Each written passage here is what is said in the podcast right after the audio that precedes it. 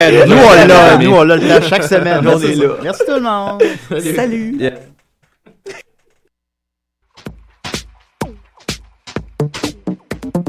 Bienvenue à ce cinquième épisode d'Objectif numérique intitulé RAW versus JPEG.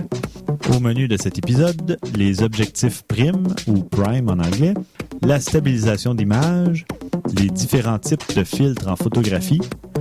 Ensuite, nous vous présenterons quelques nouveaux appareils annoncés ou déjà disponibles cette année, en 2012.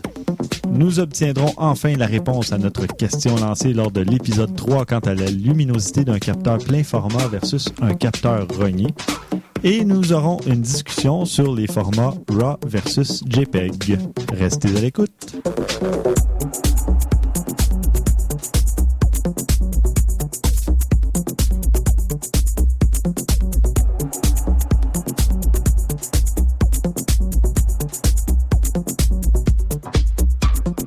Et euh, on va commencer par des petites salutations et remerciements. Euh, on aimerait saluer nos auditeurs français qui sont de plus en plus nombreux à nous écouter. On cartonne en France, messieurs! Eh, C'est vraiment cool. Et euh, j'aimerais remercier Sébastien Leclerc et Steve Lévesque pour leurs questions très pertinentes au sujet de la durée de vie des capteurs et des filtres. D'ailleurs, il y a David Irigoyen et Cyril du KCF qui aimeraient eux aussi entendre parler des filtres. Euh, donc, euh, ça a inspiré François pour euh, sa chronique pour cet épisode. Finalement, il y a David Rémac qui aimerait qu'on aborde le sujet des logiciels de traitement des fichiers RAW. Ne vous inquiétez pas, on va consacrer un épisode à ce qu'on appelle le, workflow ou la méthodologie de, travail très bientôt, ce qui va englober les logiciels de traitement d'images et de fichiers RAW pour Mac et PC. Maintenant, j'aimerais vous inviter, les auditeurs, à nous laisser une note sur iTunes. Euh, vous n'êtes pas obligé de laisser un commentaire très long, ça peut être un commentaire très court ou quelques mots, mais c'est surtout le fait d'avoir une note qui est important pour nous aider à grimper dans le palmarès des, des podcasts francophones. Et puis finalement, je vous invite à cliquer euh, sur j'aime sur notre page Facebook ou euh, à nous ajouter à vos cercles si vous êtes sur Google ⁇ ou encore à nous suivre sur Twitter. Donc sur Facebook, c'est tout simple, c'est Objectif numérique. Sur Google ⁇ même chose, Objectif numérique, le nom de, de la page. Et sur Twitter, le compte, c'est O numérique. Donc, euh, ne vous inquiétez pas, on fait pas 36 mises à jour de statut euh, par jour. On va publier seulement des trucs, des conseils, des liens intéressants concernant la photo, des choses du genre. Donc, euh, merci de nous donner ce petit coup de main-là. Et on répond bien évidemment aux questions aussi. Oui, les questions par courriel et tout ça, je vais donner l'adresse en fin d'épisode. Ou même par Twitter. Ah, Ça par nous Twitter arrivé aussi, quelques fois oui. récemment. Absolument, les suggestions de, de sujets, aussi les idées, euh, des trucs comme ça. Évidemment, ben, plus on a de fans et plus euh, on va être motivé à poursuivre ce projet-là encore euh, très très longtemps. Évidemment, la motivation est encore euh, très présente, mais euh, c'est toujours flatteur de voir euh, les gens apprécier ce qu'on fait. Donc, euh, aujourd'hui, ben, l'équipe habituelle est présente. Euh, Christian, bonjour. Bonsoir. François, Salut Stéphane. salut. Et puis, on a un invité, Nicolas. Bonjour. En fait, euh, Nicolas, c'est euh, quelqu'un qui a répondu à notre question à l'épisode 3, si je me souviens bien, qui concernait la lumière. euh, Ouais, on est bien content de l'avoir parce qu'on cherchait. Hein? En effet. Donc, euh, c'est ça. Mais en fait, je vais commencer par euh, les, les réguliers euh, pour le, le petit tour de table, euh, puis on arrivera à Nicolas tout de suite après. Toi, Christian, euh, de quoi tu vas nous parler dans cet épisode-ci? Aujourd'hui, je vais vous parler des objectifs, euh, des quelques caractéristiques à vérifier dans un objectif, euh, stabilisateur, etc. Puis après ça, je vais vous parler aussi d'un type d'objectif qu'on appelle les objectifs primes. Je vais vous donner un peu plus de détails par rapport à ça. Mhm. Parfait. Et toi, François?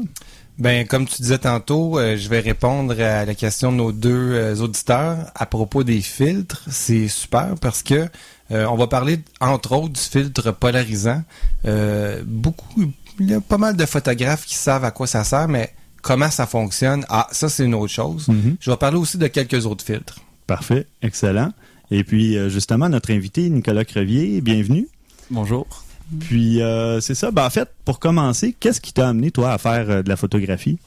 Moi, j'ai je regardais beaucoup de vidéos sur Internet de passionnés qui montraient comment eux autres faisaient pour faire euh, de la photographie plus artistique. Alors ça, j'ai commencé à m'intéresser à ça et puis il y a quelques mois seulement, je me suis acheté ma première caméra et puis j'ai eu la piqûre. Ok. Puis t'as quoi justement comme appareil? J'ai une Canon T2i. Bon, parfait. Et puis justement, c'est un appareil très abordable. Maintenant que le T4i est sorti, là, le T3i a baissé, T2i, et puis euh, un bon appareil euh, pour... euh, Oui, très très bon. Là, vraiment, il va falloir trouver quelqu'un Nikon, là, parce Oui. qu'ils vont vraiment dire que c'est une Oui. conspiration. Ça là. s'en vient, mais... On, euh, on vous jure qu'on n'a rien contre C'est Nikon. vraiment, c'est vraiment une peu coïncidence. Mais ça s'en vient. J'en ai un invité en banque euh, qui a C'est des appareils Nikon. Bon, parfait. Euh, même il y a deux appareils euh, plein capteur, donc euh, ça va être intéressant d'avoir euh, son. Donc, euh, puis c'est ça. Donc, euh, Nicolas, de quoi tu vas nous parler toi aujourd'hui? Moi, je vais répondre à la question qu'il y a eu justement à l'épisode numéro 3 par rapport au capteur rogné et au capteur plein format, les mythes à propos de la luminosité et euh, qu'est-ce qui se passe réellement quand on prend la photo, euh, la comparaison entre le plein format et le capteur rogné. Parfait. Excellent. Puis aussi, euh, en fin d'émission, on va avoir une discussion, peut-être un débat, on verra, euh, sur euh, les formats de fichiers RAW et JPEG, euh, que- quelles sont les préférences ou les avantages euh, de chacun. Donc, on entame les sujets tout de suite. On va y aller avec euh, Christian. Merci Stéphane. Donc c'est ça, moi ce que je vais vous parler, c'est les caractéristiques des objectifs. Euh, une- des choses qu'on peut voir souvent sur un objectif, c'est le stabilisateur d'image. Stabilisateur d'image, c'est quand même assez simple. Ça dit ce que ça fait. Ou ce que c'est vraiment utile, c'est euh, pour surtout pour les zooms. Plus ton zoom est grand, plus il est loin, plus les chances que à, des- surtout à des vitesses plus faibles, euh, s'il y a un moindre tremblement, un coup de vent, quoi que ce soit, il va y avoir une différence. Ça va faire que ta photo va probablement être floue.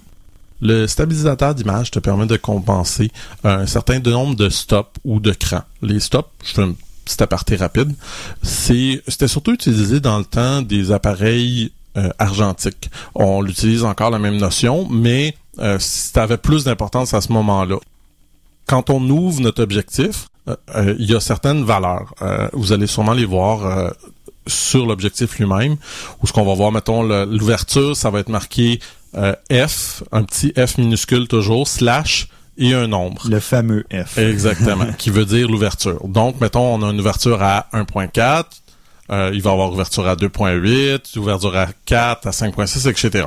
Jusqu'à, ben, dépendant des objectifs, ça peut être 22, certains vont jusqu'à 32, ça dépend. Comme je rappelais, plus le chiffre est petit, plus votre ouverture est grande. Parce Plus que le c'est- il s'agit d'une fraction, en fait. Exact. euh, c'est ça.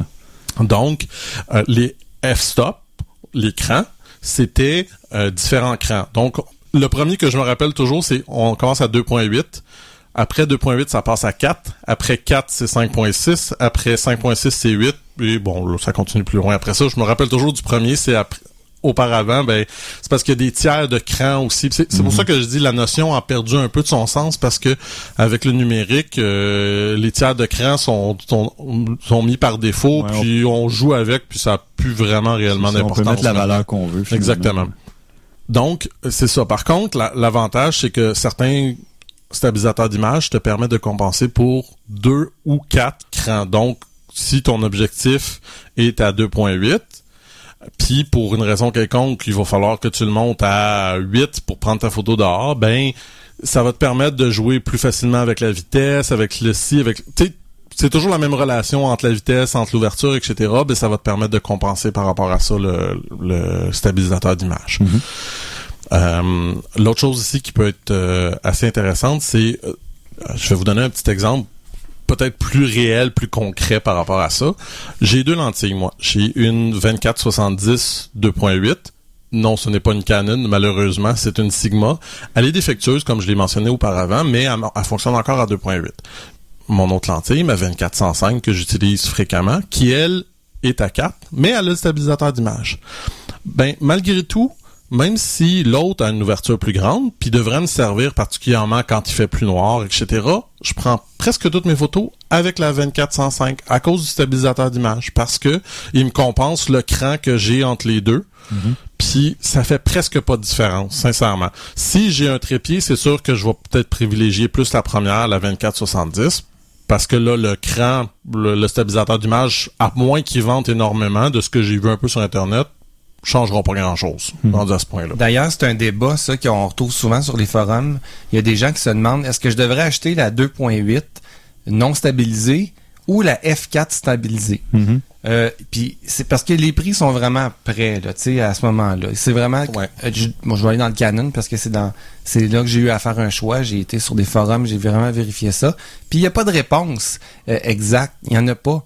Euh, c'est vraiment au choix des gens. Une 2.8 va te donner euh, un avantage dans certaines situations. Euh, et d'autres situations, la F4 va être amplement suffisante, comme Exact. toi tu viens de dire. Fait que ça devient un choix personnel. La F4 va être plus légère que la Mhm. euh, que certaines versions de, la 2.8 en tout Mais cas. ça peut faire une petite différence peut-être au niveau de la profondeur de champ, là, étant tout à donné fait. Oui, ça, oui. mais Oui, oui. définitivement là-dessus. Plus ça, qu'on descend dans les raison. chiffres, donc on est ouvert en- en- avec le diaphragme. euh, C'est ça. la profondeur, profondeur de champ réduit, on a un plus beau background flou. Fait que oui, ça ou ça, c'est justement un- une des raisons pour lesquelles une 2.8 deviendrait plus intéressante. Mais je, je voyais, j'essaie de me rappeler si c'est c'est pas Sigma, c'est il y a une, une compagnie qui vient de sortir une 2.8 stabilisée. Tamron, je pense. T'as raison, Ouais. exact. C'est ça, j'essaie de me rappeler. C'était pas Tonica, je me rappelais, mais c'est Tamron. Tamron vient de sortir une 2470 stabilisée à 2.8. Je sens que ça va se vendre. Puis probablement aussi parce que le prix est quand même aussi plus bas que la celle de la Canon. Bon, on- on- personne va, va s'obstiner sur le fait que c'est pas la même qualité de lentille, c'est pas. euh, ben justement, ça m'amène à un autre point qu'on peut vérifier aussi dans les lentilles.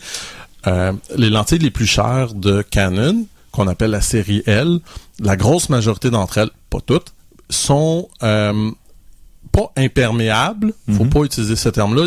Le terme anglais, c'est weather sealed. Ce qui est à dire que s'il pleut vaguement dessus, ça n'endommagera pas la lentille. Mettez-la pas dans l'eau, sortez-la pas. Ben disons que si tu fais juste la sortir et la rentrer, paraît-il que t'es correct. Moi, je J'essayerai pas. J'essayerai pas. non, non, non. j'essayerai vraiment pas. Ça, surtout au prix où ce qu'ils sont, là. Ouais. Disons qu'il n'y a pas grand chose que je vais l'essayer, celle-là. Mais semble-t-il que tu devrais être correct. Mais c'est ça. Ça, ça peut être quand même un élément qui est important pour certaines personnes. Je sais que moi, ça a été une des raisons pourquoi je voulais justement ma 2405. Parce que, bon, euh, tu peux prendre des photos dehors, il neige, euh, c'est pas la fin du monde, tu passes un linge dessus, t'es correct. A pas, euh, c'est pas rien de dramatique.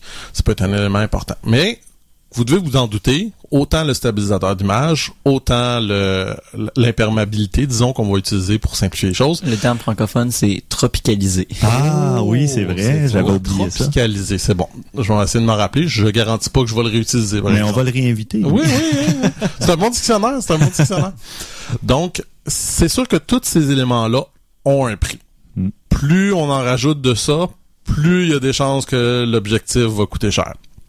Ce qui m'amène aussi à parler de euh, un type d'objectif qui est très intéressant parce que ça donne un challenge très particulier. C'est les objectifs primes. Les objectifs primes, c'est que il n'y a pas de zoom Mhm. on a une valeur qui peut être euh, un 24 mm, qui peut être un 35 mm, 50 mm, etc. Le fameux 50 qui est très populaire parce qu'il est pas cher là, pour faire un peu de portrait et tout ça. Mhm. Mais c'est fixe. Alors, ça veut dire que si vous voulez avoir votre, votre sujet plus proche, vous devez vous en approcher. Mhm. T'as pas le choix. C'est un défi. C'est pas toujours facile à utiliser. Euh, ça peut être très le fun parce que justement, ben je lisais, euh, j'ai cru voir que la 50 mm Canon en sort une nouvelle version avec stabilisateur d'image. OK. j'ai été assez surpris. Ça peut être intéressant ça avec Mhm. parce que oui, on reste avec une grande ouverture à 1.8, mais un stabilisateur d'image va en rejeter pas mal. C'est ce qui changerait la 1.4 qui est en ce moment, la 50 mm 1.4, il la changerait par une 1.8 avec stabilisateur d'image. OK. Disons que ça m'intéresse pas mal. C'est quelque chose qui peut être très Ça attrayant. serait probablement moins cher un peu aussi. Parce ça que... va être sensiblement le même prix, d'après Ah, ce qu'il explique, justement parce que le, stabilisateur d'image va Mhm. malheureusement euh, ça complexifie, fait que Ben, ça fait que On dit, on entend parler que, euh, parce que c'est pas vérifié, là, mais qu'un stabilisateur d'image va te permettre de gagner euh, de 1 à 2 stops. Ouais. Donc, si on a une lentille 50 mm qui, Qui est qui est à 1.8. 1.8, Mm. oh, avec un stabilisateur d'image, on peut aller chercher. euh, On approche du ratio 1 pour 1. Ben, il y a des, il y, existe une lentille, je me rappelle pas sur laquelle, une Canon à 0.9 ah ouais. Monsieur. j'en ai déjà vu une à C'est ultra Un, lumineux. J'en ai vu une à un sur l'EPAC qui était à vendre il y a tout ça un an ou quelque, qui était 8000 dollars. Ah, bon, c'est ça. c'est très très c'est rare. très d'en trouver spécialisé. Ouais, c'est ça, c'est Ouais. extrêmement rare à trouver. Ouais, bon. Mais c'est ça. euh, il y a beaucoup, beaucoup de, comme on dit, il y a la 50 mm, la 1.8 qui est mythique parce que son prix est dérisoire. Mais il y en a quand même plusieurs qui sont assez intéressantes parce que euh, il offre des capacités très bonnes pour un prix, j'irai pas jusqu'à modique, mais raisonnable. Euh, il y en a une qui m'intéresse depuis un certain bout de temps, qui est la, la 100 mm euh, stabilisée macro. Qui se vend pour, si ma mémoire est bonne, c'est 7 ou 800 dollars, ce qui est assez raisonnable. Puis si tu veux faire un peu de macro, ben c'est pas mal, c'est quelque chose qui peut être, qui peut servir. À 100 mm, ben comme il disait, bon, pour le portrait, c'est pas l'idéal parce qu'il faut quand même qu'on s'éloigne sensiblement pas mal à 100 mm, mais c'est quand même intéressant malgré tout. ça peut toujours servir.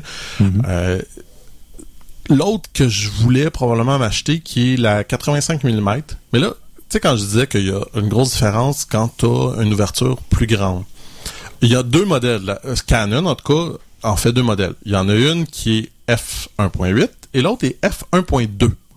La f1.8 pèse pas grand-chose, est plastique, pas très très solide, qui encore une fois, je pense que c'est 500, 400, peut-être un petit peu, peut-être un petit peu plus, mais sensiblement dans ces environs-là. L'autre est 2300 dollars. Monsieur. Elle pèse, pense qu'elle pèse deux fois le, le poids de ma caméra. Ok. C'est effroyable le poids de ça. Mais j'ai vu des photos avec ça. Il y a un, un photographe qui n'utilise que cette photo-là, euh, euh, cet Cet objectif-là, et il prend des photos en concert. C'est hallucinant. C'est vraiment hot. Franchement, là, je, je- c'est, c'est vraiment hot l'effet que ça donne parce que avec la profondeur de champ, comme tu à 1.2, Mhm. t'as une photo du chanteur, puis la foule, c'est juste si tu la vois. c'est des taches. As-tu un site web? euh, Je, ouais? je vais essayer de le retrouver, celui-là. Ouais. Je vais Ouais. essayer de le poster. J'aimerais ça. Ça fait longtemps que je l'ai vu, lui, mais je devrais être capable de le retrouver. Euh, je sais qu'il prenait des photos. Des... Il avait fait une tournée avec Dead Mouse. Fait que euh, probablement qu'avec ça, je devrais être capable de le retrouver. OK. Fait que c'est ça. Il y a, a celle-là. euh, moi, c'est ça. là, la 85 mm, elle m'intéresse parce que, bon, la, la petite, pas la grosse. là, donc, j'ai pas les moyens de me payer l'autre. Mais euh, une 35 mm aussi, j'avoue que ça serait assez intéressant. Mais j'avoue, je préférerais avoir un, un plein capteur pour ça. là. Ouais. Mais bon, à un moment donné, on a des limites à qu'est-ce qu'on peut avoir.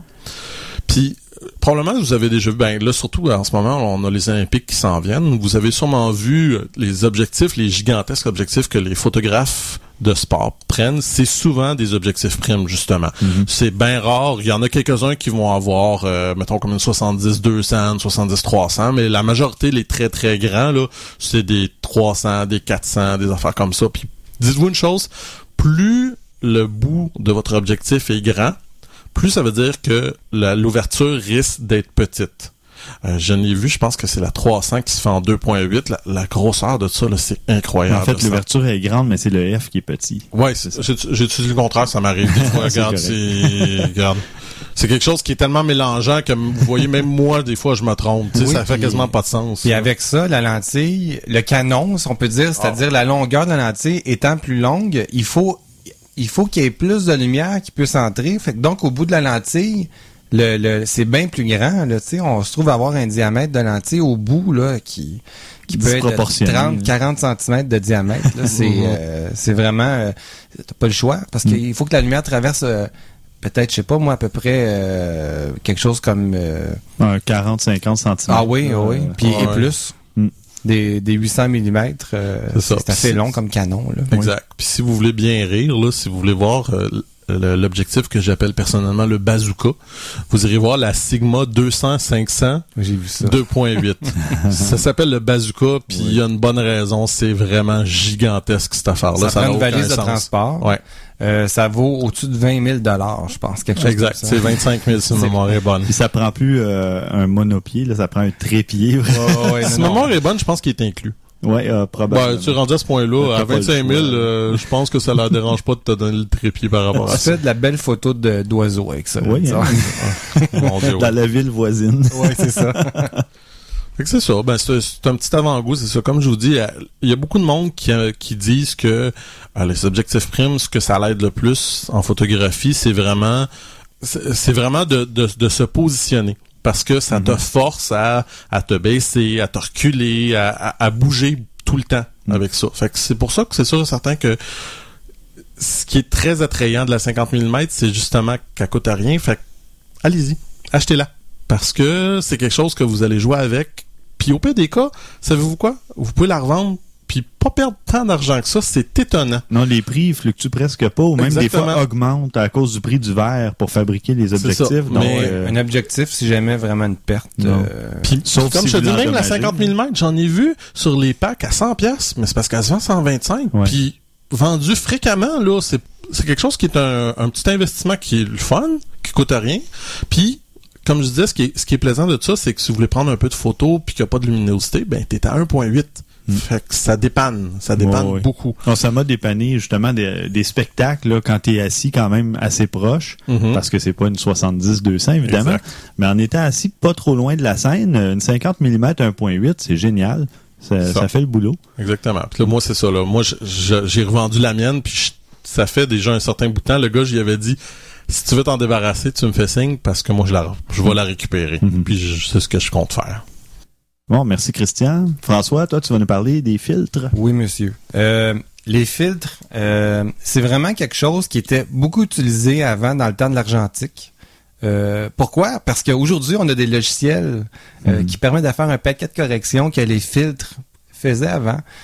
par contre, il y a certains filtres qui peuvent pas être simulés encore dans les logiciels. Hmm. Entre autres, le fameux filtre polarisant la grande majorité des photographes savent c'est quoi maintenant. Mais on a, j'ai posté un petit, euh, tout petit article là-dessus pour donner un exemple sur le blog justement euh, la, semaine dernière ou il y a deux semaines en fait. Oui. Puis, euh, on voit un super exemple d'ailleurs dans ces photos-là à quoi ça sert un filtre polarisant. La première utilisation de ça, c'est de un petit peu saturer les couleurs. Ça va permettre de, de donner un peu de punch à notre image. Ça va permettre d'éliminer des réflexions dans les fenêtres. Euh, de maison. Dans l'eau aussi. Dans l'eau aussi. Sur un lac, par exemple, si on fait de la photo euh, de, panoramique, disons, de, de, de, nature, il y a un paysage. Pour ça, de paysage, voilà. Merci, Nicolas. Euh, souvent, on va se retrouver avec cette situation-là. Si on a un lac, ben le soleil reflète dans l'eau, puis ça donne une espèce de petit effet là, blanc. Avec un fil polarisant, on est capable d'éliminer ça. Bon, la façon que ça fonctionne, un fil polarisant, la, il y en a deux types. Il y a des circulaires, puis il y a des fixes oubliez les fixes. Mhm. la, meilleure façon de travailler avec un filtre polarisant, c'est un filtre circulaire. Ça, ça va se visser sur votre lentille ou ça va s'insérer dans un, cherche le mot français, un support, un support ouais, sur votre caméra. Et avec ça, on va pouvoir atténuer ou augmenter l'effet euh, de la lumière dans la lentille. Bon, comment ça fonctionne un filtre polarisant? Je vais surtout pas entrer dans les détails physiques parce qu'on parle de lumière, réfraction de lumière, d'angle de lumière.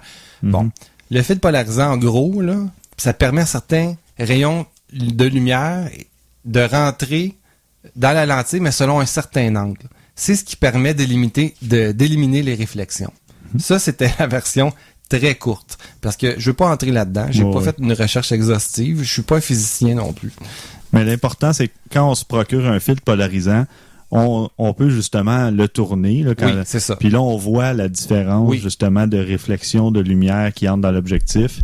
Puis, mais je voulais faire une petite mise en garde. Un filtre polarisant réduit beaucoup la lumière qui entre dans l'objectif et on perd d'écran, contrairement à ce que Christian euh, parlait tantôt avec la stabilisation on perd des l'équivalent de deux crans facilement là, euh, en luminosité. De par sa nature, euh, étant donné qu'il limite euh, certains rayons mm. lumineux d'entrée, ben oui, il va couper de 1 à 2 stops. Par contre, la plupart du temps, c'est à l'extérieur qu'on va effectuer nos photos. Oui. la profondeur de champ, souvent, quand on, on, on, shoot un paysage, ben ça va être large. Fait que c'est oui, c'est un c'est un compromis à faire, mais la plupart du temps, c'est pas grand chose qu'on perd mhm. euh, en termes de qualité photographique. oui. Ben, dehors, c'est ça, une photo qui va prendre euh, un 4 millième de seconde, même si on est à une toute petite ouverture F13 ou F22, avec un filtre polarisant, on va peut-être tomber à un 250e ou même un, millième, ou je sais pas. Mais... oui, au pire, tu peux tout, euh, tu peux tout annuler ça en prenant un trépied. De toute façon, c'est de la photo de paysage, etc. C'est quelque chose qui vaut définitivement la peine de traîner ton trépied dans ce temps-là. Et je me permets de glisser un petit euh, conseil à ceux qui utilisent un trépied. D'ailleurs, euh, j'ai vu une petite différence quand vous avez un objectif avec stabilisation, il faut la désactiver. J'ai entendu la même chose moi aussi. Ça fait une différence. Vous ferez des photographies de lune sur un, avec un trépied. Laissez la stabilisation et votre lune est plus floue que si vous, vous enlevez la stabilisation d'image sur le trépied. Ben, j'imagine que s'il y a le moindre petit tremblement, euh, c'est là que ça vient. Euh, ben là, l'objectif essaie de compenser ou l'appareil avec la stabilisation, il et là, ça trop. rend l'image floue. Compense trop, Ouais. ça se C'est pas une grosse différence, mais juste assez pour dire que, comme là, dans le- mon exemple de la Lune, la Lune n'est pas tout à fait euh, le clair ou sharp, si je peux me permettre ah, l'expression. ben, c'est intéressant. Ouais. C'est bon à savoir. Euh, dans les exemples là, de, de où on peut utiliser un polarisant, ben on parlait tantôt de, de- c'est ça des ciels, tout ça. Faites l'essai. Si vous avez votre fil polarisant circulaire, faites-le tourner. Mais attention, s'il est midi, euh, ça sera presque pas euh, effectif l'effet. OK. Euh, il faut vraiment, pour que ça soit au maximum de son efficacité, on parle d'à peu près 45 degrés. Là, je parle de la source de lumière. Même jusqu'à 90, ça fait un, un bon travail. Euh, Si on est vraiment, euh, comment je pourrais dire, si le soleil est au-dessus d'une de nos épaules, on est comme à 90 degrés, si on veut. Ben, en fait, c'est par rapport à notre sujet aussi. Au a pas sujet. juste Oui, la oui, source de mais en fait, je parle, ouais. c'est ça, face au sujet, si le soleil est directement euh, de côté, là, soit à notre gauche ou à notre droite, Ouais, on se trouve, je te dirais, à être à 90 degrés du sujet. ouais, ouais. Euh, Bon, entre 45 et 90, Ouais. euh, ça fonctionne bien. Ouais. Puis on peut le voir là en, en faisant pivoter euh, le, le polarisant. Maintenant, une grosse erreur que les gens font avec le polarisant, puis ça c'est vraiment, on, le- on peut le voir assez bien, on le met au maximum Mm. de son efficacité. Ça, ce que ça va faire dans certains ciels, par exemple, on va se retrouver avec une zone plus noire, ce qui est vraiment pas naturel. Évidemment, on peut, on peut rechercher cet effet-là. Si on regarde Instagram, il y en a plein d'exemples de, de, de fausses polarisations. Puis hop, on a un coin du ciel qui est devenu super noir. Bon, avec un, un filtre polarisant, on peut aller un petit peu trop loin aussi dans l'effet, puis c'est ça que ça va donner. Personnellement, moi je trouve que c'est pas joli parce que c'est pas naturel. Mhm. Bon, si c'est ça qui est voulu, ben parfait, c'est vous l'artiste. Il y a un, un effet qui est assez particulier qu'on peut obtenir avec le, le fil polarisant. Je l'ai pas essayé, je l'ai lu, mais un arc-en-ciel, si on utilise un polarisant, ça apparemment qu'il va péter. Il va vraiment exploser dans l'image. les couleurs vont être saturées, comme tu parlais tantôt. Oui, oui, oui, euh, ah oui. C'est ça. Oui, euh, fil polarisant, ça, ça sature toujours les couleurs un peu aussi en Mhm. même temps que ça atténue euh, certains effets de réflexion de lumière qui sont pas désirés. Fait que voilà. Donc, c'est un must, en fait, ce filtre-là, dans le- la trousse de oui, oui, tout à photographe. fait. euh, ça coûte pas très photographe. cher. euh, Ben, en ça fait, va... ça dépend du Attends. diamètre de ton objectif. Ouais. Ah bon, là, je connais pas les prix, là, mais c'est quelque euh, chose qui est quand même euh, un je, bon, une bonne je affaire. vais mettre, ben, je, je voulais le garder pour la fin, mais vu qu'on l'aborde, autant en parler tout de suite. Très important, euh, il y a plusieurs qualités de filtres. Mhm. Euh, ça peut aller d'un filtre à 5 dollars que tu pognes sur eBay, comme tu peux avoir un filtre à 70, 80, 100, 200 dollars. Oui. Et ça fait une très grosse différence. Absolument. Encore une fois, j'ai vu un, il y a un lien cet après-midi qui prenait, ben, c'est un filtre UV, là. Bon, les filtres qu'on prend tous, tout le monde, pour, dans le fond, protéger plus son objectif. Ça change absolument rien. C'est vraiment juste protéger l'objectif. Mais un mauvais versus un bon, vous croirez pas la différence. La Mhm. photo, elle est jaune quand il y a un mauvais versus le bon. OK. C'est incroyable la différence. Puis moi, j'avais acheté un, un filtre polarisant, justement, comme tu dis. Il était de qualité médiocre, puis j'étais pas capable de rien faire avec. Ah, OK. Fait que je vous conseille pas d'y aller pour trop... euh, y aller pour quelque chose de moyen. Là. Un filtre polarisant qui a du bon sens, là, c'est un 60-70$. Là. Ben, C'est pas mien, donné, mais donné, pour mais- l'objectif de base là, sur un, sur Ouais, un Canon, là, euh, Ouais, 52 mm. Là, ouais, le- 52 mm, c'était ouais. un peu. Moi, je l'ai payé euh, 90 ou 100 le- dollars. ouais, ça a de l'allure, c'est ça. Puis là, sur ma Sigma euh, 1750, qui est f2.8, Ouais. Euh, il y a- ça joue entre 160 et 200 dollars. Ça. Donc c'est plus cher parce qu'il y a plus de verre finalement aussi. là. Mais ça vaut vraiment la peine d'investir dans un filtre de qualité parce que Oui. c'est un élément qu'on rajoute à l'objectif. Mhm. Si on a payé cher pour un objectif, on vient un peu de d'éliminer tous ces bons points. Ouais, tout à fait. Oui, Oui. tu as bien raison. Tout à fait. Puis d'ailleurs, ça, me- ça- oh, Christian, tu parlais de filtre UV. Ça, c'est un filtre. Dans le fond, c'est une, une lentille claire. Il n'y a pas, Mhm.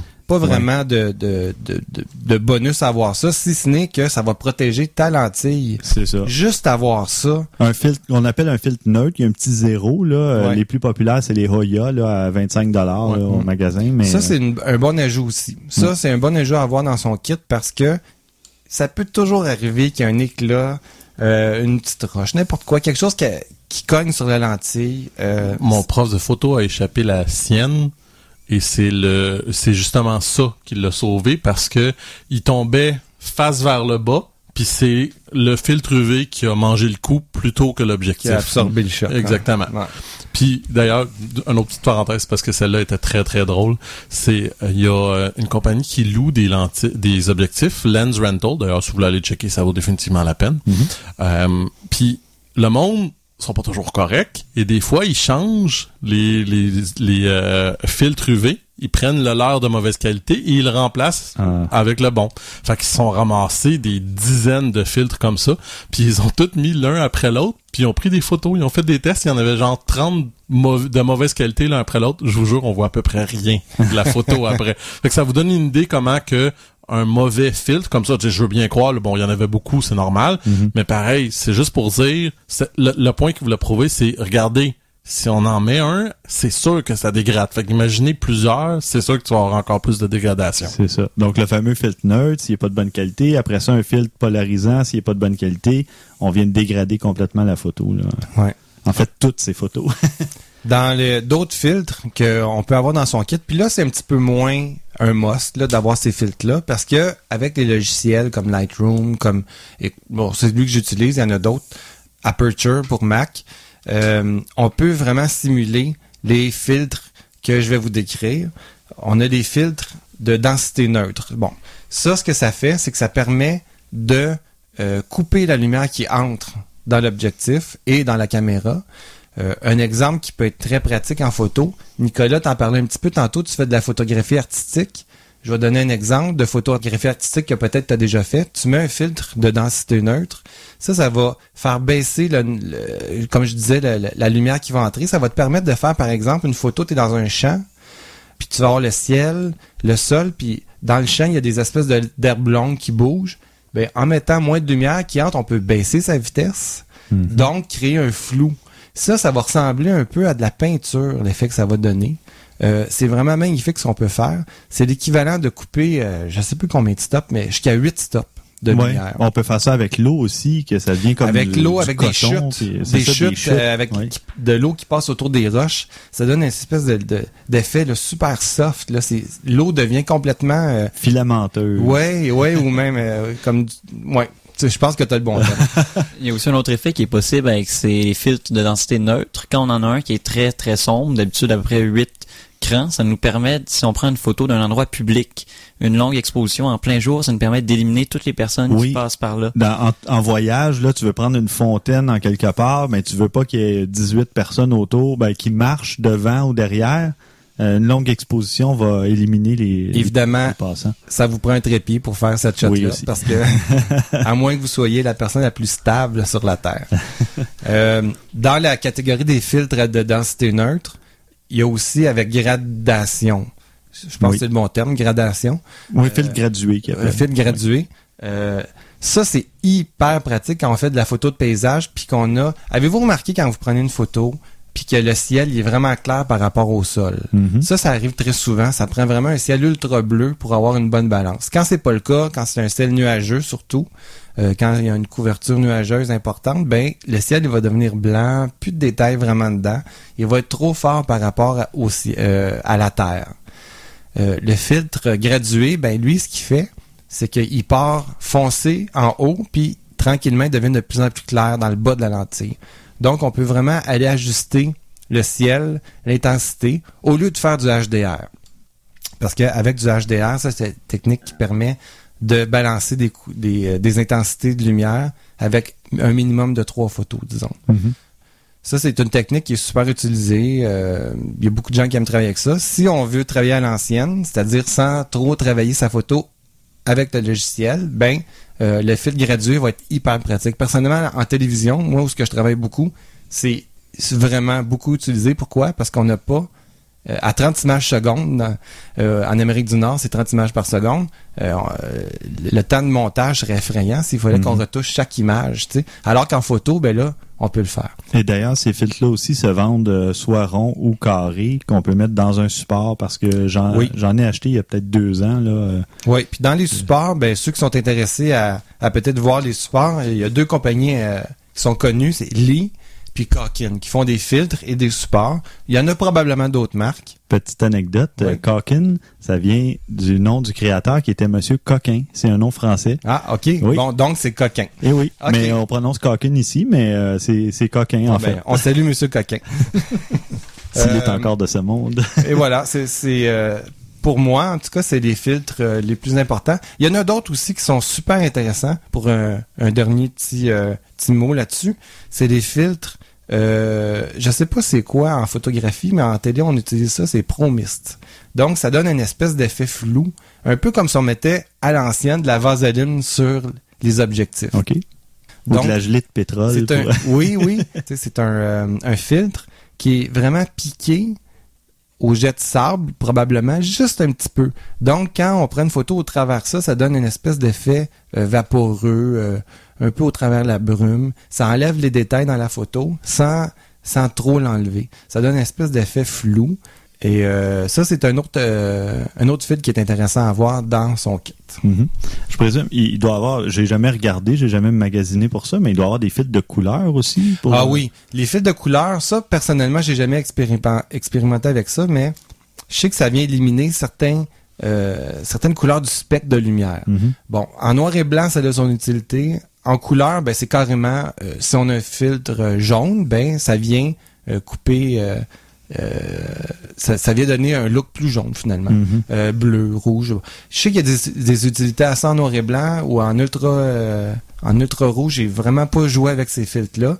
Mais quand je disais qu'il y en a une centaine, euh, c'est pas des farces, il y en a de différentes intensités. Quand on parle des filtres gradués, euh, il y en a qui coupent 8 stops, comme Nicolas disait. Il y en a qui coupent juste 4 stops aussi. Ou deux. Dépendamment de ce qu'on a de besoin. Mm-hmm. Bon, c'est là que le logiciel est pratique parce qu'on peut vraiment jouer avec son petit euh, slider pour aller mettre plus ou moins d'effets. Mais bon, quand on veut travailler, je dirais à l'ancienne, plus ben, c'est plus méthodique jusqu'à un certain Ben oui, c'est un peu ça parce que dans le, fond, à ben, l'ancienne, ben c'est ça. Ben, tu, tu dis artistiquement, t'as pas complètement tort parce que dans le fond, en réalité, c'est l'avantage que tu as qui n'est pas mineur. Oui, tu peux le changer puis l'arranger avec ton logiciel après, mais si tu le fais correctement, puis tu prends ta photo comme ça, tu t'assures qu'elle est vraiment ce que tu veux. Oui. Exemple, euh, à un certain moment donné, tu peux, avec les, les, les caméras digitales maintenant, tu peux prendre des photos en noir et blanc, puis mettre ça pour que le résultat qui te donne immédiatement en noir et blanc. Ben, je l'ai fait il y a un certain nombre de temps, puis c'est incroyable la différence parce que tu le vois tout de suite.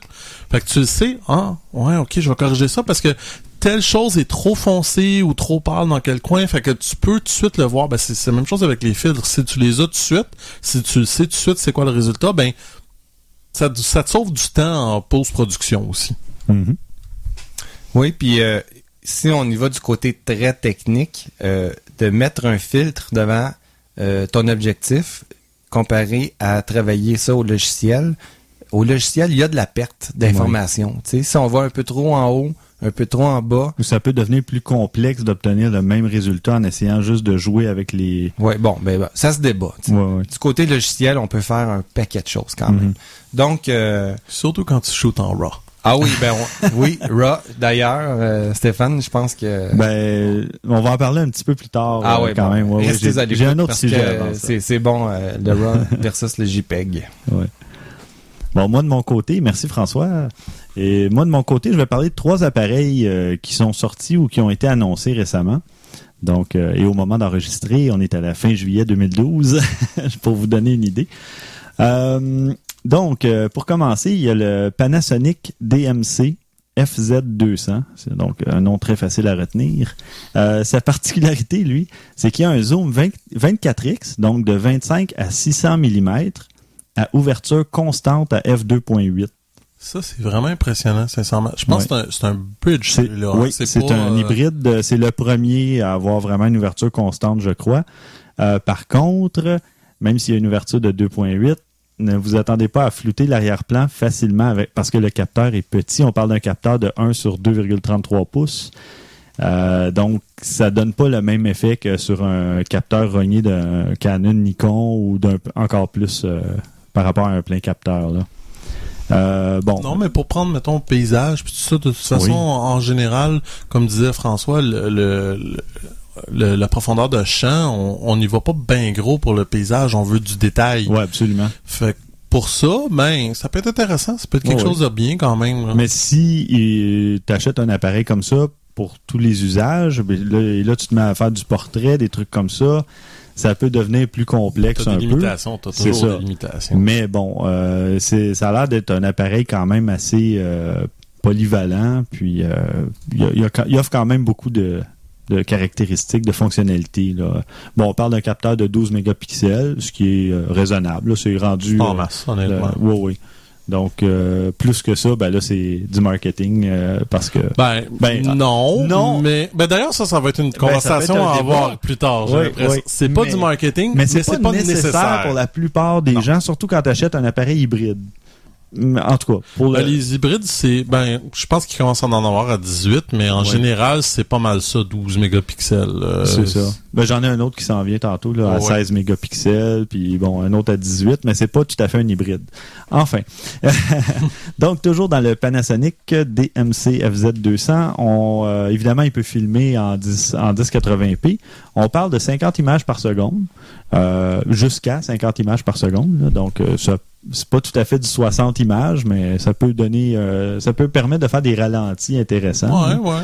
Euh, donc, on parle d'une plage en ISO. 1080p, 50 images par seconde? Oui, Ah ouais. quand même. C'est pas pire parce que même les les DSLR, les Canon, c'est pour en 1080p, c'est 30 images par seconde Ouais, t'as maximum. 30, 25, 24 souvent. Exact. 30, 24. Donc, Mhm. euh, mais à 60, 50, 60 images, euh, ça peut devenir intéressant justement si Mhm. on veut faire des ralentis.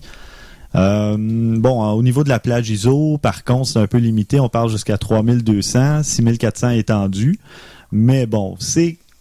En tout cas, moi, c'est très rare que je vais prendre des photos en haut de 800 ISO. 1600, ça tombe limite. Et encore là, mon appareil peut aller, je pense, à 6400 ou 12000. euh, mais je me rends jamais là.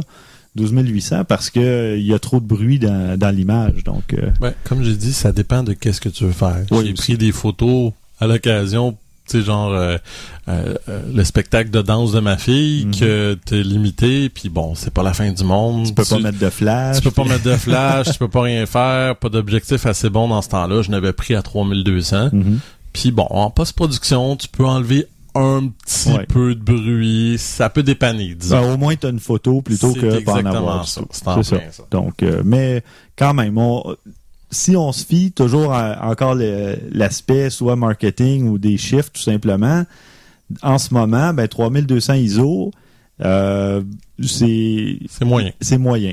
Donc, ben, c'est dans la moyenne, mais il y en a beaucoup d'appareils qui font plus que ça. Euh, puis ça, cet appareil-là, bon, on parle d'un coût d'environ euh, 600 euros parce qu'il a été annoncé euh, sur un site français. Donc, mais on parle d'environ 750 dollars, 745 euh, Pas si on convertit. On va mettre évidemment tous les liens dans les notes euh, d'épisode pour que vous puissiez retrouver les appareils et les informations. Euh, ensuite, euh, on a le Fujifilm FinePix F800 EXR. euh, donc, euh, comme bien des appareils électroniques ou des... euh, les noms sont toujours compliqués avec des chiffres, des lettres, mais bon. On dirait qu'ils ils- ils prennent un malin plaisir, on dirait, à les faire les plus compliqués possibles. Oui, oui. Mais en fait, c'est ça. FinePix, évidemment, c'est la gamme. Et EXR, c'est une caractéristique de ces appareils-là. Euh, donc, c'est le modèle F800, finalement, qui vient avec un capteur 16 mégapixels et qui offre un zoom optique 20x. Donc, lui, on parle de 25 à 500 mm. Donc, il est très similaire à l'autre. C'est juste qu'il il zoome moins loin, finalement. Par contre, lui, l'ouverture varie. Euh, ça va de f3.5 à f5.3, là, euh, l'ouverture maximale pour le zoom en tant que tel, mais quand même, 5.3 rendu à 500 mm, euh, c'est quand même raisonnable. Oui, oui, c'est c'est assez standard. C'est ça. Euh, cet appareil-là peut se rendre, euh, peut aller euh, jusqu'à un ISO de 12800. Euh, en fait, le capteur aussi, en passant, c'est un capteur de 1 sur 2, un demi-pouce finalement, là, ou 1 sur 2 pouces. Je sais jamais comment le dire, mais bon. Euh, c'est un écran 3 pouces. euh, puis il peut tourner bon de la vidéo 720p, 1080p à 30 images secondes. et le fameux EXR dont je parlais, bon, c'est une caractéristique des appareils, de certains appareils Fujifilm euh, qui automatise beaucoup de choses là, euh, pour optimiser le, résultat de la photo. Donc, il y a beaucoup de travail qui se fait en arrière-plan quand vous êtes en mode euh, automatique, en mode EXR. Donc, ça peut réduire le bruit, ajuster, l'ISO, la plage dynamique, un paquet de trucs comme ça. La particularité de cet appareil-là, c'est qu'il fait, euh, il y a le transfert Wi-Fi intégré vers euh, votre téléphone ou votre tablette. Ça, c'est très, très cool. Pour ensuite, euh, tout de suite, le, le, publier sur Facebook, Flickr, peu importe. Au lieu de passer par une petite carte SD Wi-Fi ou quelque chose comme ça. C'est ça. Ah, très, très bon, ça. Intéressant. Puis, c'est pas cher. On parle de 330 dollars canadiens pour celui-là. Donc, un, bon, un bon petit appareil pour les gens qui veulent un appareil compact avec beaucoup de caractéristiques. Mm-hmm. Et euh, le, dessert, c'est le Canon EOS M, M pour mirrorless ou sans miroir. Mm-hmm. Euh, c'est un appareil euh, avec un capteur APS-C, donc le capteur rogné des appareils de, Canon, d'entrée de gamme. Et, ben, en fait, la plupart des, même mon 60D, finalement, il y a le même. C'est ça. donc, j'ai, avec ma série de lentilles Canon, je peux carrément mettre ça sur la caméra. Non. Ça, ah. Mais là, pas, de base, tu voles mon punch. Ah. mais bon, on parle de 18 mégapixels. Je vais donner quelques petites caractéristiques et on va arriver à ça, à ce petit détail après. Euh, donc 18 mégapixels, processeur Digix 5, euh, un écran tactile de 3 pouces à 1 40 000 points, euh, une plage ISO pouvant aller jusqu'à 25 600 quand même, et qui filme en 1080p évidemment, tout ça. Euh, finalement, euh, comme Christian le mentionnait avant l'émission, c'est à peu près l'équivalent du, du, Canon T4i, mais dans un autre boîtier, un boîtier plus compact. ça, ça vient avec un objectif 22 mm. On peut changer l'objectif de cet appareil-là, donc il est dans la famille EOS. c'est un DSLR, on peut changer l'objectif. Donc l'objectif 22 mm f2.0 STM donc, euh, le fameux stop motor dont on parlait euh, avec Rémi à, En fait, le, dernier épisode. Ouais, dernier épisode. Euh, mais il y aura aussi un objectif 18-55, de, donc f3.5 à f5.6 avec stabilisation d'image et stop motor, le STM. Et cet appareil-là, ce qui est intéressant, c'est qu'il va y avoir un adaptateur pour brancher, pour y brancher les objectifs Canon. C'est vrai? Et oui. Ah ben. Mais ça fait un peu étrange, disons. Parce que je n'ai vu une avec une grosse, euh, c'est quoi, c'est la, la 70-200. Ah ouais. la 2.8. j'ai vu une photo sur Internet j'ai comme, non mais. C'est gros, là. Ça commence à être gros longtemps. J'ai vu pire que ça. J'ai vu un adaptateur de lentilles, euh, EF ou EFS pour iPhone. Ça existe. Euh, oui. c'est ridicule rendu là. Fait que euh, côté euh, côté bizarrerie là. mais je serais curieux de voir les photos, je les ai pas vues, mais. Ben, en fait, ça, permet de zoomer sans perdre de qualité d'image, mais t'as pas beaucoup de, de réglages manuels avec un iPhone là. Ben il y a quelques applications, mais effectivement c'est pas un boîtier là, on s'entend. Donc, euh, mais bon, pour le kick. C'est ça. Et là, ben, pour cet appareil-là, on parle d'environ 800 euh, dollars américains, donc puis autour de 830 dollars canadiens, ce qui est pas une grosse différence étant donné la fluctuation des taux de change.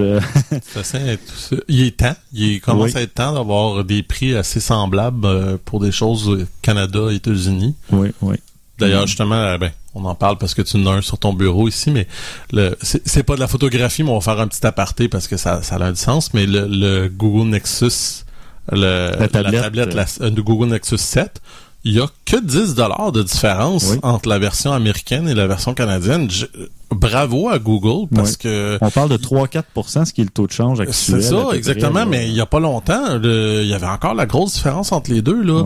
Fait que on espère que pour ce qui est aussi, si Canon a commencé à le faire pour cela, est-ce que ça s'en vient pour le reste aussi? Mm-hmm. On le souhaite ardemment. Ça serait vraiment une bonne chose. Ouais, ça, ça dépend. Quand le, justement le taux de change reste quand même assez stable, qu'il n'y a pas une grosse différence, euh, ça devient plus intéressant pour les manufacturiers. Ça, fait un bout de temps qu'on est quand la même chose, puis ils n'annoncent pas de différence avant 2-3 ans. Que, mm. Mais je, je, vais faire une petite parenthèse aussi sur euh, parce qu'on parlait d'objectif prime plus tôt.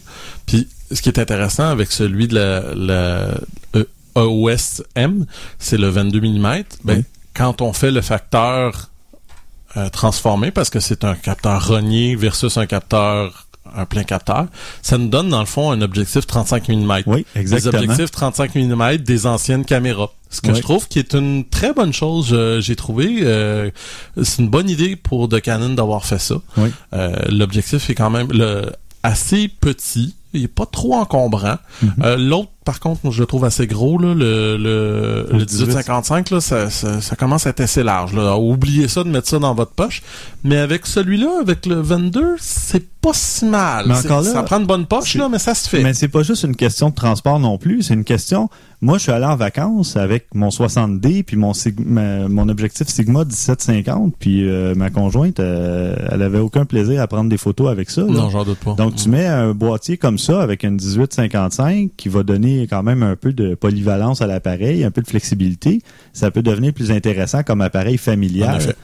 Donc euh, puis le 60D, ben ça reste pour les sorties photos, les événements, les trucs comme ça. ou le vote 7D, l'artistique, etc. l'artistique. Ouais, ouais. Ouais, Donc, ouais, euh, je suis d'accord. Ben, moi, j'y pense. J'en voudrais une petite euh, caméra comme ça.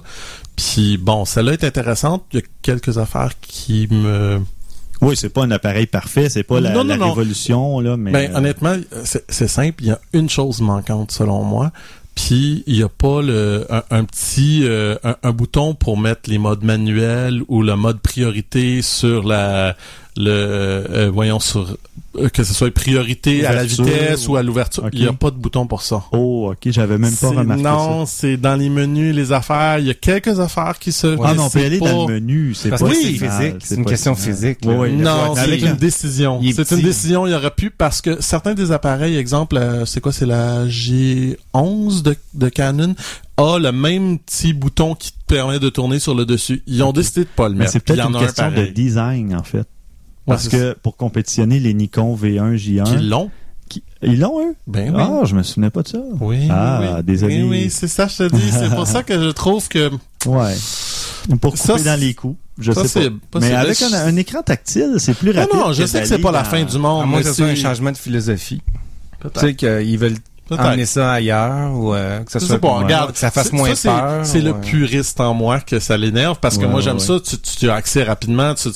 c'est sûr que ça te fait un ou deux affaires de plus. C'est pas la fin du monde, entendons-nous, mais À la limite, ça l'avoir. Peut-être que dans le, le micro-logiciel, le, le firmware, on va peut-être pouvoir se mettre un raccourci quelconque dans les fonctions personnalisées. Peut-être. Ça sera Je sais pas, regarde, j'ai, on on peut pas jouer encore avec. De toute façon, je Non, pense qu'elle sort pas au mois d'octobre, quelque chose comme ça, c'est ce que j'ai hâte de l'avoir pareil. Je suis intrigué là.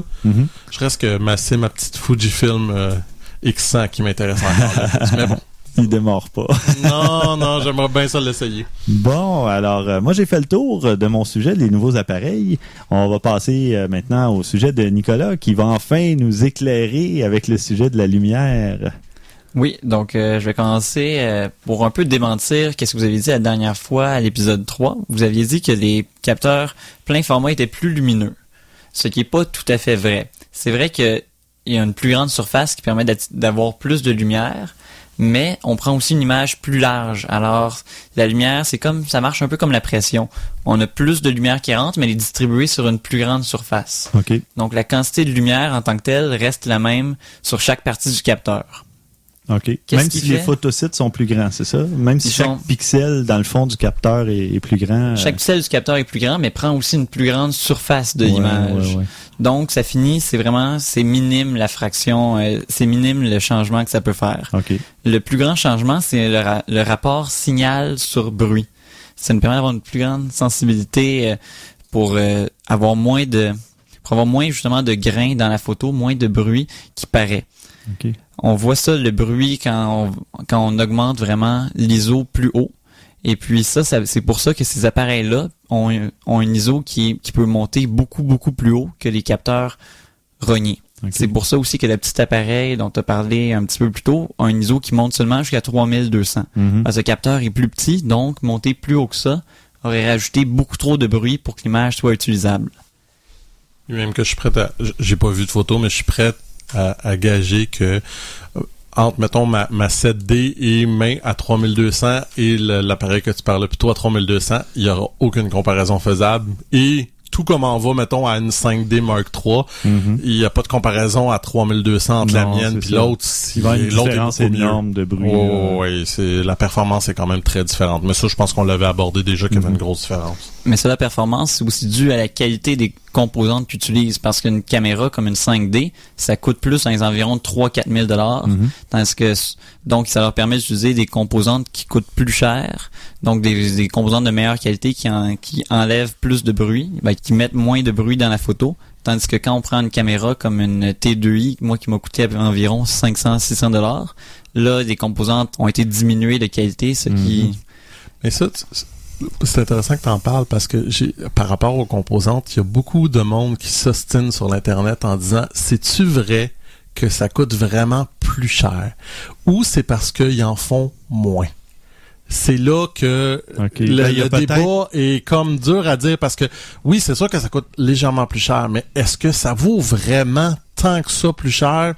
Peut-être que les deux entrent en ligne de compte, ils en font moins et prennent des composantes d'un peu de meilleure qualité et donc il y a Parce que- deux facteurs qui font Mais, que le prix augmente. Voulez-vous la preuve de ça? C'est que Nikon s'en vient avec la D600 qui va être environ 1500 dollars et plein capteur. OK. Alors, il y a quelque chose là-dedans. Là. Tu sais, c'est pas parfait. Là. Je dis pas que, oui, regarde, ça va leur coûter plus cher. Il y a plus de recherche de développement, il y a plus de choses, etc. Mais peut-être là à tripler des fois le prix, là. Mhm. T'es un peu sceptique quand même par rapport à ça. Là. Il y a il y a beaucoup de, manufacturiers, de manufacturiers, etc. Mais en tout cas, Ouais. il y a personne qui s'entend sur Internet par rapport à ça. Mhm. Et déjà le capteur, juste le capteur plein format est deux est à peu près 2.5 fois plus euh, 2.5 fois plus de surface qu'un capteur rogné. Mhm. Donc on peut en faire deux fois moins sur une même euh, Ah oui, sur un sur même- même plaque. si sur la on même veut. plaque de où les capteurs sont créés. Donc là encore une fois ça coûte plus cher en matériaux.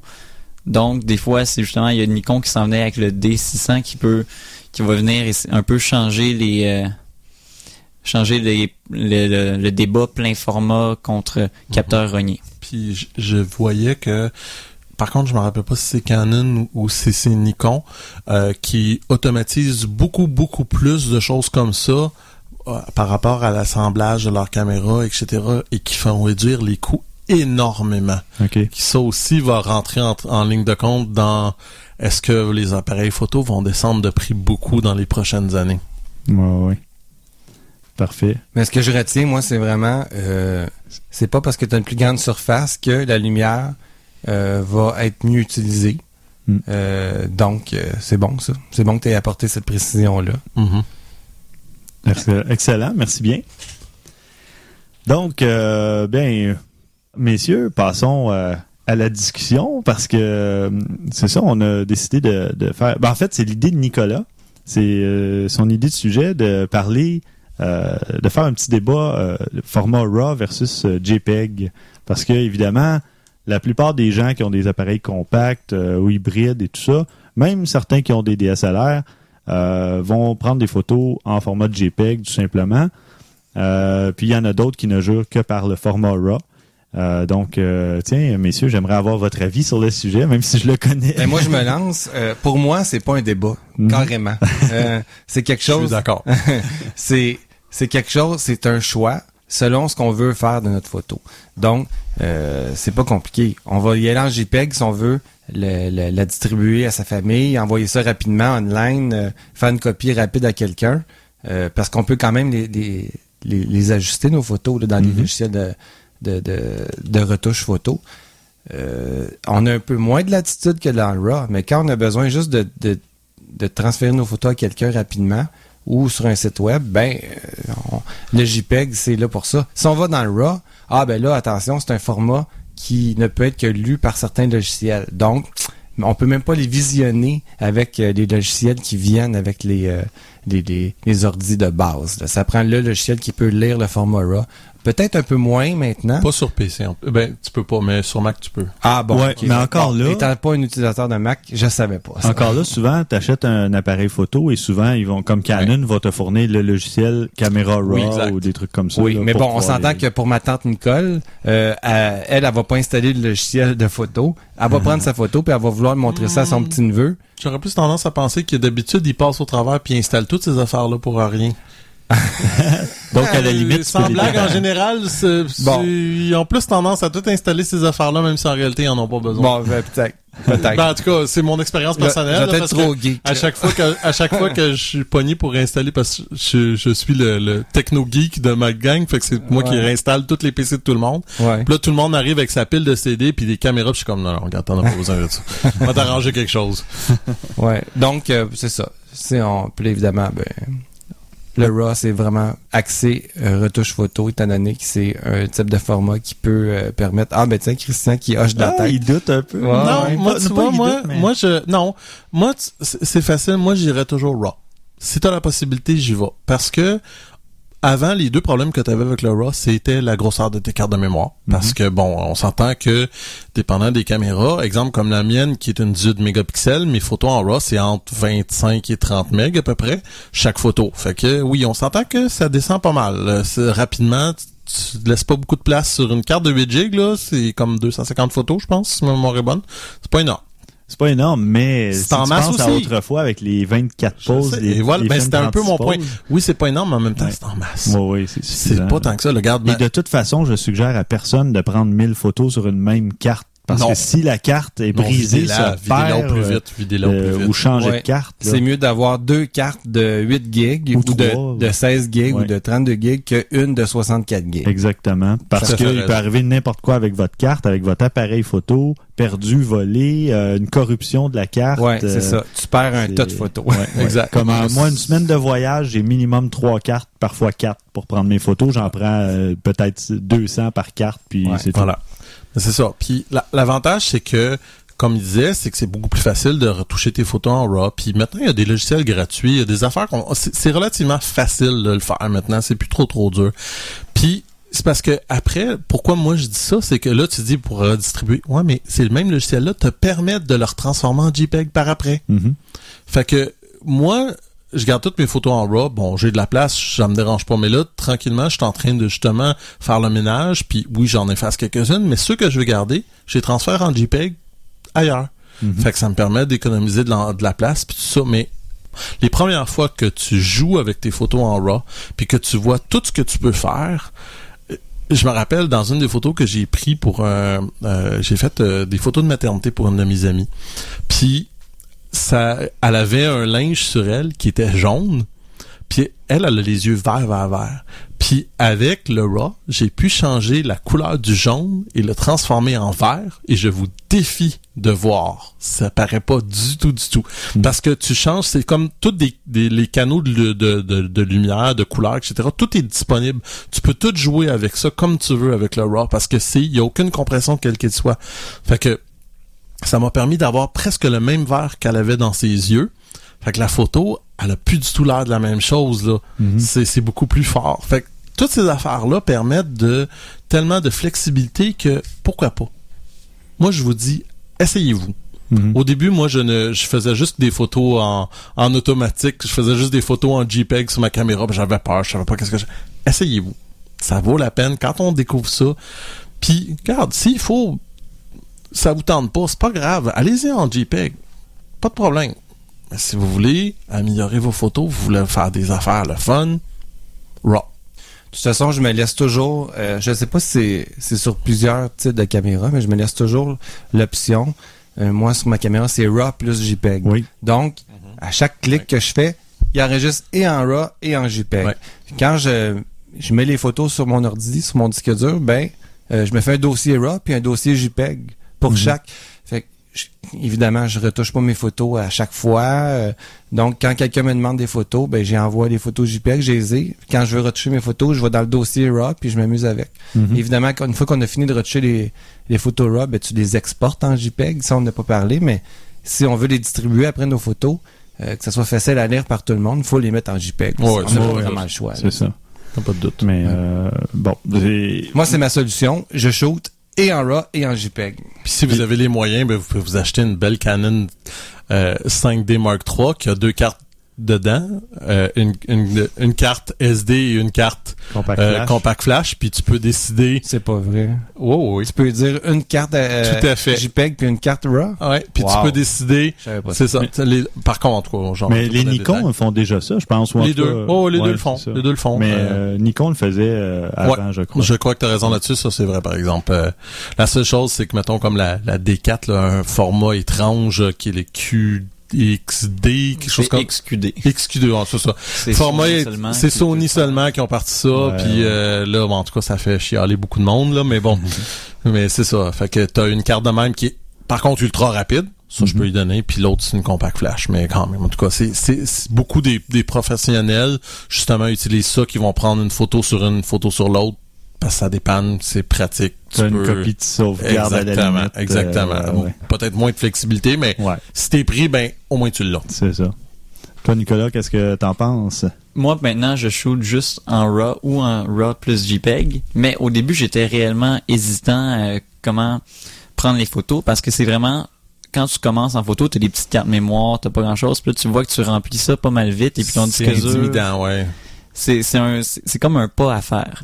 Mais je me dis, faut le faire ce pas-là parce que on sait pas peut-être que pour l'instant t'as pas le goût d'éditer tes photos, mais on sait pas si dans deux ans tu vas retrouver la même photo. Puis là, tu vas avoir découvert un nouveau, les nouveaux logiciels qui vont te permettre avec des nouvelles fonctions parce que le RAW c'est réellement le fichier brut, donc on peut si les nouveaux logiciels incluent les nouvelles fonctions, on peut les ajouter à nos vieilles photos qu'on n'a pas exportées en JPEG ou qu'on on peut garder les versions exportées en JPEG la première fois et la réexporter une autre fois. Ça nous permet d'avoir des nouvelles fonctions plus tard quand les nouveaux logiciels, justement, pour exporter des photos vont sortir. Très bon Excellent point. Argument. ouais. Ça m'est arrivé moi-même, je te dirais.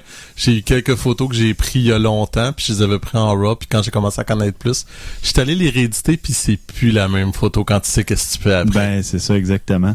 Moi, c'est ce que j'allais dire. Le, le seul argument que quelqu'un pourrait avoir, c'est qu'il n'a pas envie, justement, de retravailler ses photos. Mais euh, Nicolas avait un excellent point. Euh, en ayant toutes les photos en RAW, au pire, on les exporte en JPEG, on touche à rien. Puis plus tard, quand on va soit avoir les connaissances ou le temps et le goût, ben on peut toujours le faire, puis euh, ça sera jamais perdu. Avec les disques durs qui sont toujours, Eh oui, c'est ça. sais, On- ça coûte plus- On pratiquement peut rien maintenant. vraiment un tas de données. C'est euh, ça. Pas cher. Donc, euh, puis là, ben, la plupart du temps, les gens ont des cartes minimum de 8 gigaoctets, euh, 16. Donc, euh, c'est possible de shooter les, les deux modes euh, sans perdre vraiment d'espace sur la carte, sans se limiter. C'était pas supposé être un débat? Ben, c'est ça, j'étais pas certain. J'ai dit, c'est soit discussion ou débat. Mais moi, j'ai a- apporté justement l'argument que les gens, peut-être, qui voulaient pas prendre le temps de le faire. C'est un peu mystérieux, Raw aussi. Il y a beaucoup de gens qui ont jamais vu ça de leur vie. Ils ça. savent pas qu'est-ce qu'ils vont pouvoir faire avec ça ou Non, mais Tu sais, si on n'envisage pas faire de retouches photo, jamais, parce que pourquoi qu'on shooterait en RAW aussi, Mhm. tu sais? Ah, c'est sûr. Regarde, là-dessus. Mais euh, Ben, la- un des avantages principaux du RAW aussi, c'est de pouvoir retoucher la balance des blancs, le white balance. Oui. Euh, ça, c'est. Non, mais attends, attends, attention. Là, en JPEG et en RAW, on peut faire des retouches Oui. photo. La différence, c'est la latitude qu'on a. C'est ça, exactement. Elle est énorme entre tu un peux, JPEG tu, et un tu RAW. peux Mais- corriger l'exposition sur une photo Oui, en, oui, oui. en, en RAW. Là, Je Ouais, dis, c'est ouais. incroyable. J'ai sauvé une photo qui était surexposée. Là, sais là inutilisable là. puis après que j'ai fini de travailler avec je- encore une fois je vous défie de voir que c'était pas c'était une photo surexposée. Elle est parfaite la photo. Il y avait rien rien rien. Tu sais c'est pas une photo que moi je prendrais pour exposer là mais tu sais c'était pour dépanner quelqu'un puis ça. Puis j'étais comme mon dieu qu'est-ce que je viens de faire là? Moi je me suis trompé en arrivant à la maison. Puis quand j'ai fini avec elle avait l'air parfaitement correcte Mhm. Non, ça peut sauver des photos, mais c'est ça. Faut, faut prendre le temps, mais le, le goût puis l'intérêt de faire ça vient avec le temps aussi. Euh, il, Ouais. su- il suffit de prendre l'habitude de le faire, puis ça change vraiment. Euh, Moi aussi, des, euh, les gens, des fois, je poste des photos, euh, je publie des photos sur Facebook ou Flickr, puis là, les gens, ah, tu sais, belle photo. Ben souvent, je suis allé la modifier un petit peu, justement ajuster l'exposition, le contraste, la saturation, le- la balance de- des blancs. Juste des petites retouches comme ça que avant, en argentique, quelqu'un faisait dans sa chambre noire en modifiant la façon dont il développait son Hey, film, tout C'était de l'art, là. Oui, oui, ben oui. Moi, je J'étais curieux de j'avais aucun ça. intérêt. euh, je serais curieux de le faire, mais J'en avant, ai j'avais pris aucun des cours de intérêt. ça au secondaire. J'avais pas détesté ça, mais j'avais pas super gros aimé ça. Mhm. Puis maintenant, je payerais pour retourner faire ces cours-là parce Ben oui. que ça m'intéresse maintenant. C'est ça, mais tu vois, c'est que tu as développé justement l'intérêt Ah oui. pour ça, puis là maintenant tu as la sûr. curiosité de vouloir le faire, mais euh, la plupart des gens, ça les tu sais, de prime abord, c'est Mais ça fait entendons-nous, peur. entendons-nous tout le monde autour de la, de la table, c'est que en partant, si tu t'achètes un appareil qui a le RAW, c'est probablement un DSLR. Si tu Mm. t'achètes un DSLR, c'est rare que t'as pas beaucoup d'intérêt, que t'achètes juste ça parce que tu veux ça. C'est T'as l'intérêt d'aller un peu plus loin en général. Ouais. C'est rare que tu vas arrêter puis tu vas prendre un DSLR puis tu vas l'utiliser en mode automatique puis tu feras rien d'autre avec. Mhm. Il y en a, là, ma mère. Je dis pas ça méchamment, là. Mais tu sais, je veux dire, elle, ça y tente pas. J'ai Ouais, essayé ouais. d'en parler, ça y tente pas. Il y a pas de problème, je respecte ça, j'ai pas de trouble. Mais en général, tous ceux que je connais qui ont ça ont poussé un peu plus loin avec Mhm. le temps. Ouais, surtout si tu as pris la peine de t'abonner au podcast. d'écouter Ouais, ce qu'on ben a à oui. dire. Effectivement, tu vas aller chercher un peu plus. Ouais, ben, à tant mieux si on réussit à justement intéresser les gens puis Oui. à, les- à leur donner envie de, de vouloir aller un peu plus loin, de pousser leur expérience en photo. Euh, ben c'est un peu le but. On veut partager notre passion puis euh, Parce des point Hey. and click avec le RAW, il y en a quelques-uns, oui. mais c'est pas énorme. C'est pas une belle fin de- Ah, ça. et voilà. Eh, ouais, ouais. Alors concluons là-dessus.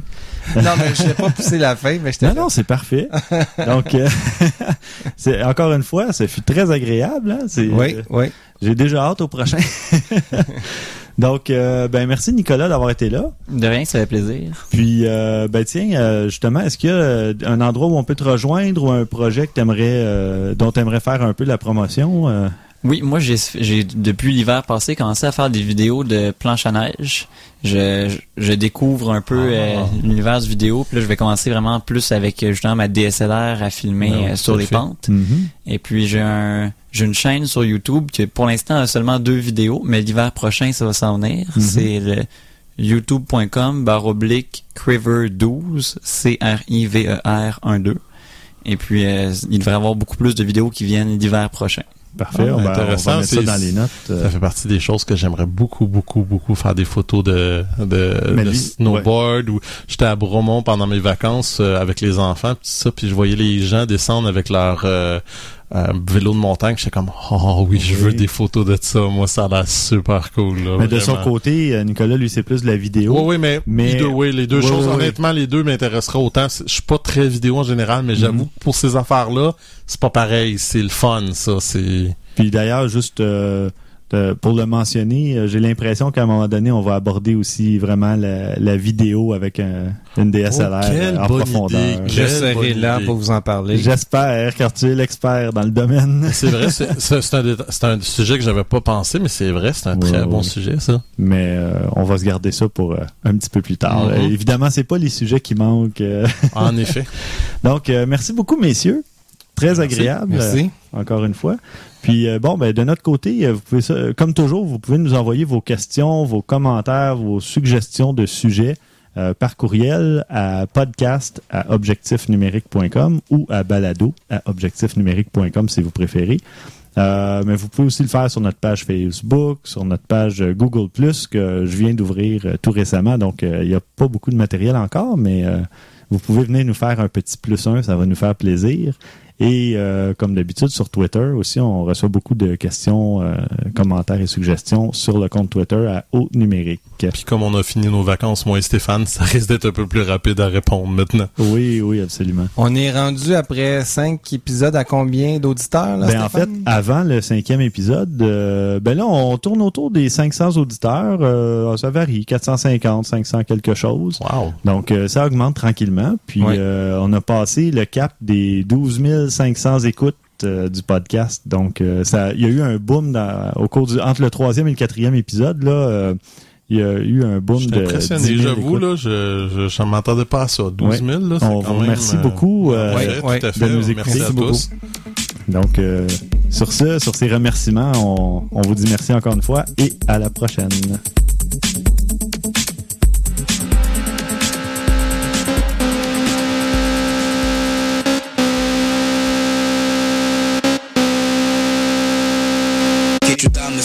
promise